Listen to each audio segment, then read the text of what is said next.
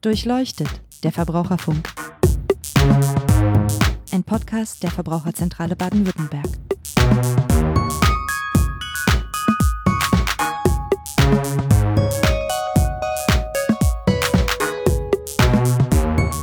Hallo und herzlich willkommen zu Durchleuchtet, der Verbraucherfunk. Ich bin Niklas Haskamp, Pressesprecher bei der Verbraucherzentrale Baden-Württemberg.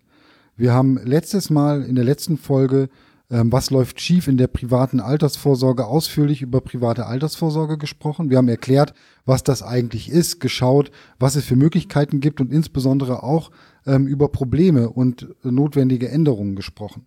Falls Sie diese Folge verpasst haben, kann ich sehr empfehlen, war sehr spannend, hören Sie da unbedingt nochmal rein. In äh, dieser kurzen Folge wollen wir uns dem, mit dem Thema Altersvorsorge ganz praktisch beschäftigen. Ähm, dazu gehe ich jetzt mal in das Büro von unserem Finanzexperten Nils Nauhauser. Wir müssen jetzt mal kurz durchs Treppenhaus, eine Etage tiefer. Dann sind wir aber schon gleich da. Kurz aufschließen. Hallo Nils. Hallo Niklas. So, äh, ich habe schon erzählt, dass wir das letzte Mal ziemlich ausführlich über Altersvorsorge ähm, und Probleme am Markt für Altersvorsorge gesprochen haben. Ich setze mich mal.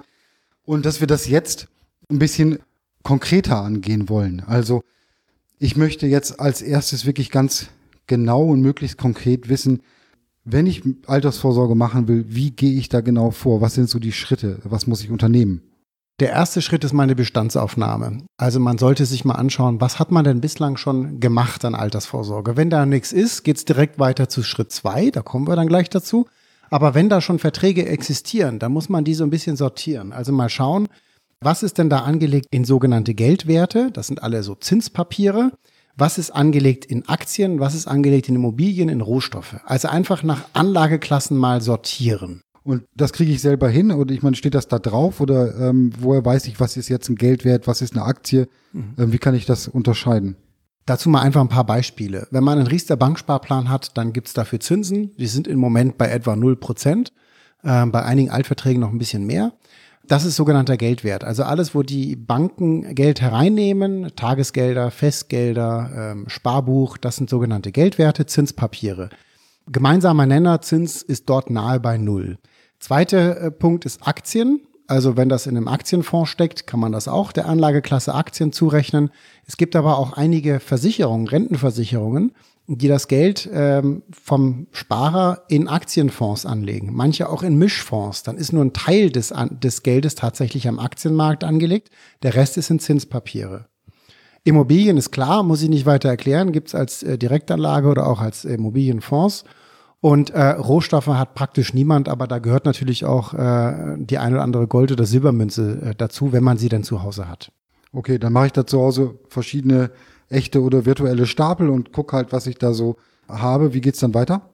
Nächster Schritt ist gucken, diese verschiedenen Anlageklassen bringen ja verschiedene Renditen. Und da ist es natürlich so, äh, dass da auch Kosten anfallen. Und man muss jetzt sehen, wenn man jetzt in so einer Anlageklasse anlegt, äh, dann kann man natürlich die Erträge dieser Anlageklasse erhalten.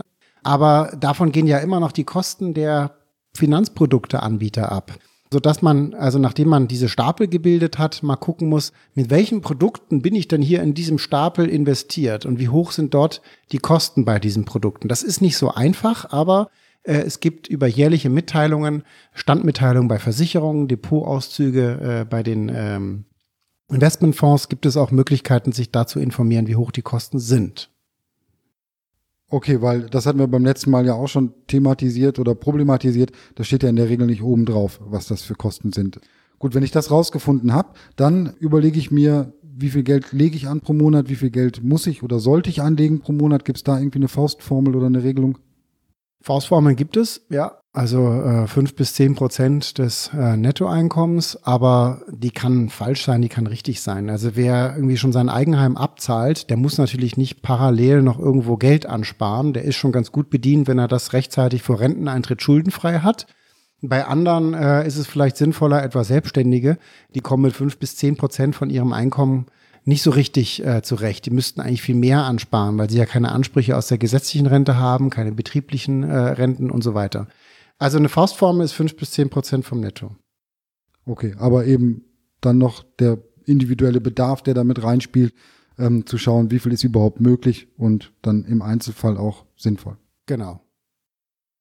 Damit kämen wir schon zum nächsten Schritt. Also ich habe geguckt, Schritt eins Bestandsaufnahme und der nächste Schritt, wie geht's dann weiter? Dann wäre zu prüfen, ähm, was brauche ich denn flüssig, was kann ich langfristig anlegen. Also nehmen wir an, ich habe dann nochmal 200 Euro übrig. Äh, wenn ich dann feststelle, die 200 Euro brauche ich eigentlich, um in sieben, acht Jahren mir wieder ein neues Auto zu kaufen, dann habe ich überhaupt nichts für die Altersvorsorge. Wenn ich aber feststelle, okay, so 200 Euro Altersvorsorge, ein Teil möchte ich durchaus auch für später anlegen. Ähm, ich rechne mal mit einem Gebrauchtwagen in sieben Jahren oder ich versuche noch anderweitig irgendwie Geld einzusparen, dann bildet man auch da wiederum Töpfe praktisch. Das ist sozusagen der Topfaufbau von Liquidität für Anschaffungen, ähm, die alle paar Jahre mal ein bisschen größer anfallen. Kurz Aufbau von Liquidität heißt, ähm, was lege ich auf die Seite, äh, damit ich schnell zur Verfügung habe, wenn mal die Waschmaschine kaputt geht beispielsweise. Waschmaschine ist noch eher das geringere Problem. Die sind nicht so teuer, aber das Auto oder eine Autoreparatur kann natürlich auch richtig viel Geld kosten. Da kommt man dann mit 500, 600 Euro nicht hin. Da muss man sich ein Ziel setzen. Wie viel soll es zu welchem Zeitpunkt sein? Wie viel brauche ich dann verfügbar? Denn schlecht ist es immer, wenn man gleichzeitig Altersvorsorge macht und sich dann immer wieder ähm, Kredite von den Banken äh, besorgt, weil die sind ja teuer. Und so ein Zins äh, für den Kredit, den kriegt man ja in der Anlage nicht. Und gibt es da irgendwie eine Faustformel ähm, oder eine Richtlinie, einen Anhaltswert, wo ich sagen kann, das ist das, was ich da im Durchschnitt erreichen sollte? Den gibt es nicht. Man kann natürlich jetzt wieder die fünf bis zehn Prozent vom Netto als Ziel anvisieren und sagen, das wäre super zur Altersvorsorge. Wenn ich dann weiterhin noch 100, 200 Euro habe, dann kann ich die für die Liquiditätsaufbau, also für Rücklagen verwenden. Aber das ist dann wieder eine Einzelfallentscheidung, wo man abwägen muss. Was ist einem wichtiger? Also ich habe irgendwo mal was, äh, das meinte ich so gelesen, von zwei bis drei Nettogehältern, die man dann irgendwo kurzfristig verfügbar hat. Ist das so eine grobe Richtschnur? Das ist eine Richtschnur für die berühmte Waschmaschine, der Kühlschrank oder wenn irgendwie kleinere Reparaturen irgendwie fällig werden oder auch der Urlaub mal bezahlt werden muss, wenn er mal teurer ausfällt. Das ist sozusagen die Basisrücklage, die gerne so empfohlen wird. Ähm, auch das ist wiederum eine Faustformel. Für manche Leute würde ich sagen, äh, die brauchen deutlich mehr als drei Nettogehälter. Andere kommen mit weniger zurecht. Aber worüber wir gerade eben gesprochen haben, ist ja das langfristig Geld anlegen und die Frage, kann ich jetzt die 200 Euro wirklich in einen langfristigen Sparplan stecken oder brauche ich davon eigentlich auch wieder 100 Euro, um in sieben Jahren genug Geld zu haben für einen Autokauf? Also Bedarf klären, was brauche ich flüssig, richtig, drei Nettogehälter ist eine gute Idee. Und dann schauen, was kann man langfristig anlegen und dabei auch im Blick behalten, dass größere Anschaffungen alle paar Jahre auch wieder da ins Kontor schlagen. Okay, und was ich dann, wenn ich das alles äh, geplant habe, was dann übrig bleibt, das ist dann erstmal das, was ich in die langfristige Altersvorsorge beispielsweise stecken kann. Zum Beispiel, man hat jetzt einen Haken dran, es sind, nehmen wir an, 6000 Euro auf dem Tagesgeldkonto, damit kommt man zur Not über die Runden. Man hat irgendwie einen Sparplan mit 100 Euro, 150 Euro pro Monat für das nächste Auto angelegt und man stellt fest, jetzt hat man immer noch 100 Euro übrig. Ist schön, wenn es so ist, nicht jeder hat das. Und dann kann man sich fragen, will man die 100 Euro jetzt sicher anlegen oder eher riskanter anlegen? Und da kommen wir nochmal auf den Eingangspunkt zurück. Geldwerte, Aktien, Immobilien, Rohstoffe. Auf lange Sicht lohnt es sich tatsächlich in Aktien anzulegen, vorausgesetzt man macht's richtig. Und dann ist die Frage, will man die 100 Euro komplett in Aktien anlegen und da 4, 5 Prozent Renditeerwartung pro Jahr ins Visier nehmen oder will man da auch ein bisschen das Risiko rausnehmen und sagen, ich nehme 50 Euro in Aktienfondssparplan, 50 Euro wieder in Zinspapiere? Dann sind wir bei der sogenannten Risikobereitschaft. Unser Tipp ist immer, klar, auf lange Sicht lohnt sich das mit Aktienfonds, Indexfonds äh, Geld anzulegen, aber wenn man das Nervenkostüm nicht hat, da auch mal einen Crash auszusitzen, da muss man halt einfach die Dosis ein bisschen geringer einstellen. Okay, das ist das Nervenkostüm ist sicher das eine und das andere eben dann wieder, was wir gerade hatten, wie kurzfristig brauche ich das? Das spielt ja auch eine Rolle, wenn ich das aussitzen will, dann muss ich auch die Zeit haben, auf das Geld warten zu können. Okay, den Bedarf haben wir geklärt. Wie geht's weiter? Ja, dann ist der dritte Schritt äh, Kredite tilgen vermeiden. Also überall, wo schon Schulden existieren, Bauspardarlehen, Konsumentenkredite, mal auf den Zinssatz schauen. Ähm, meistens ist der Zins über ein, zwei, drei Prozent und das möglichst schnell abzahlen. Das ist wie eine Geldanlage zu zwei, drei Prozent. Also da immer mal schauen, wo man was tilgen kann. Okay, als erstes äh, Schulden abbezahlen, weil Schulden ähm, sind immer teurer als das, was ich mit welcher Geldanlage auch immer dann kurzfristig erwirtschaften. Ja, fast immer. Also es gibt 0% Kredite, ne? Ja. Aber äh, deswegen immer da drauf schauen, ja. Alles klar. Schritt vier ist dann ausmisten und ergänzen, das heißt optimieren. Also man schaut mal an, äh, wie hat man die Stapel jetzt im Bereich Geldwerte, wie hat man einen Stapel im Bereich Aktien und dann schaut man mal, äh, kann man da irgendwas noch optimieren. Also beispielsweise eine teure fondgebundene Rentenversicherung äh, hatten wir erst wieder in der Beratung hier, die seit 14 Jahren immer noch im Minus ist. Da vielleicht mal einen Schlussstrich drunter ziehen und zu sagen, hier sind 175 Euro im Monat, die angelegt werden. Die haben seit 15 Jahren keinen Ertrag gebracht, wegen der hohen Kosten der Anbieter, die da anfallen. Äh, das machen wir in Zukunft anders. Oder wenn man feststellt, man hat hier äh, drei klassische Rentenversicherungen, alle mit Garantiezinsen und im Moment Renditen vielleicht bei 1%, 1,5% oder auch 0%, da dann zu sagen, okay, eine von denen fliegt jetzt raus. Ich möchte mein Geld nicht nur in Zinspapiere anlegen, sondern einen Teil auch langfristig in äh, Aktien anlegen, über Aktienfonds, Aktienindexfonds, ETFs, um da günstig, kostengünstig auch äh, die Möglichkeit zu nutzen, höhere Rendite zu erreichen und dann da Rotstift ansetzen und äh, korrigieren. Ähm, weil ich glaube, ich Schwierigkeiten hätte, das selbst nachzuvollziehen. Könntest du vielleicht noch mal so ein paar Anlageklassen oder Produkte nennen ähm, in dem Bereich, das ist tendenziell teuer und das ist tendenziell eine günstigere Anlageform? Also was gerne verkauft wird, fondgebundene Rentenversicherungen, die sind durch die Bank nahezu alle extrem teuer. Es gibt ganz selten mal Tarife, die auch vermittelt werden, die kostengünstig sind, aber das sind dann eher welche, die sich Verbraucher selbst herausgesucht haben, wo sie nicht einen Berater gefragt haben. Dann kann man äh, tatsächlich auch weniger, äh, weniger teure Verträge haben. Ähm, weiteres Beispiel ist ähm, Mischfonds oder auch Investmentfonds allgemein, die im Bankvertrieb auch verkauft werden. Da fallen Ausgabeaufschläge an, fünf Prozent der Anlagesumme und zusätzlich nochmal ein bis zwei, zweieinhalb, drei Prozent laufende Kosten pro Jahr.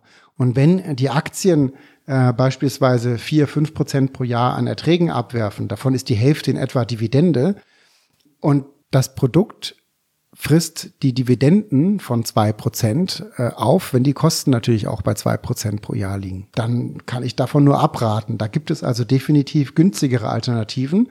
Da lohnt es sich auch ein bisschen Zeit zu investieren, um da äh, ein Produkt einfach mal auszutauschen. Okay, das waren jetzt so die ähm, eher teuren Produkte. Ähm, was ist günstig tendenziell? Preiswert sind bei Aktien Aktienfonds, speziell Aktienindexfonds. Da wird die Rendite der Aktienmärkte nur um 0,1 bis 0,3 Prozent pro Jahr geschmälert. Das ist also sehr, sehr wenig im Vergleich zu den im Bankvertrieb verkauften Aktienfonds. Weiter recht äh, preiswert sind natürlich auch äh, die Direktbankprodukte, also dort Sparpläne, aber auch Festgelder und Sparbriefe. Da zahlt man dann keine Kosten, sondern hat auf der Renditeseite einfach etwas höhere Zinsen, als das vielleicht bei der Filialbank um die Ecke der Fall ist. Da kann man also bei Festgelder und Sparbriefen vielleicht noch äh, ein Prozent voll machen, während man das bei vielen äh, Vorortbanken nicht mehr schafft. Also ich fasse zusammen, der vierte Schritt war ausmisten, mal kritisch durchschauen, was ist teuer, was ist nicht teuer, kann ich das Geld, was ich jetzt schon investiere, möglicherweise besser in andere Produkte investieren, die eben günstiger sind oder höhere Erträge erzielen oder ich sage, ich möchte jetzt ein bisschen mehr ins Risiko gehen. Das ist dann das, was ich in diesem Schritt jetzt sozusagen mir überlegen sollte. Wir haben das ja in der letzten Folge schon kritisch diskutiert. Wenn ich jetzt hier an der einen oder anderen Stelle nicht weiterkomme, dann ähm, komme ich nicht darum herum, mich selber schlau zu machen, weil wenn ich zur nächsten Bankberatung renne, bekomme ich dann möglicherweise doch wieder teure Produkte empfohlen. Wie kann ich mich denn da selber schlau machen, dass ich da zu guten Produkten komme? Ja, das hatten wir ja diskutiert. Das ist ziemlich schwierig. Deswegen wollen wir ja politisch auch eine andere Lösung haben, die im Verbraucherinteresse ist, dass Beratung auch wirklich Beratung ist und nicht Verkauf und dass wir zu Riester auch bessere Alternativen haben. Aber bis das alles umgesetzt ist, äh, gibt es natürlich noch ein paar Möglichkeiten. Wir haben Webinare im Internet, wo sich jeder einwählen kann. Die sind kostenfrei. Also es gibt die Stiftung Warentest mit Testberichten, die regelmäßig Finanzprodukte unter die Lupe nimmt.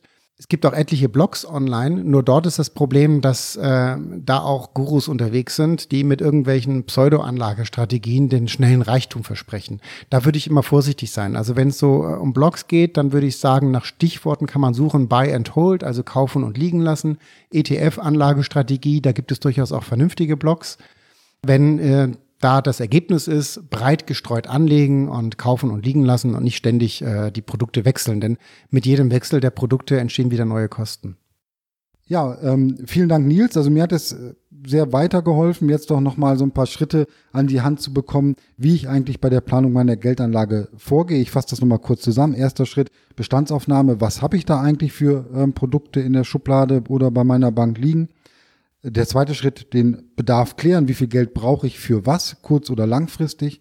Ähm, dann immer schauen, gibt es Kredite, die ich tilgen kann oder ähm, auch die ich vermeiden kann. Und regelmäßig draufschauen, ausmisten und ergänzen. Also alle paar Jahre mal gucken, was bringt die Geldanlage, die ich habe, eigentlich jetzt ein? Kann ich da was optimieren? Kann ich da noch Kosten sparen? Wenn Sie Fragen haben zu dem Thema, dann schreiben Sie uns gerne E-Mail an online.vz-bw.de und schauen Sie auch auf unserer Internetseite nach unter www.vz-bw.de slash podcast haben wir das nochmal zusammengefasst, was wir hier besprochen haben und ähm, auch ein paar Links zusammengestellt, wo Sie weitere Informationen auf unserer Internetseite finden. Ich hoffe, es hat Ihnen gefallen. Dann würde ich mich freuen, wenn Sie das nächste Mal auch wieder dabei sind ähm, bei unserem Podcast. Ich bedanke mich nochmal bei Nils Nauhauser dafür, dass er sich die Zeit genommen hat, hier mit uns das nochmal kurz zu erörtern. Sehr gerne. Dann machen wir uns mal wieder auf den Weg. Ähm, vielen Dank nochmal und wir sehen uns gleich beim Mittagessen und tschüss, bis zum nächsten Mal.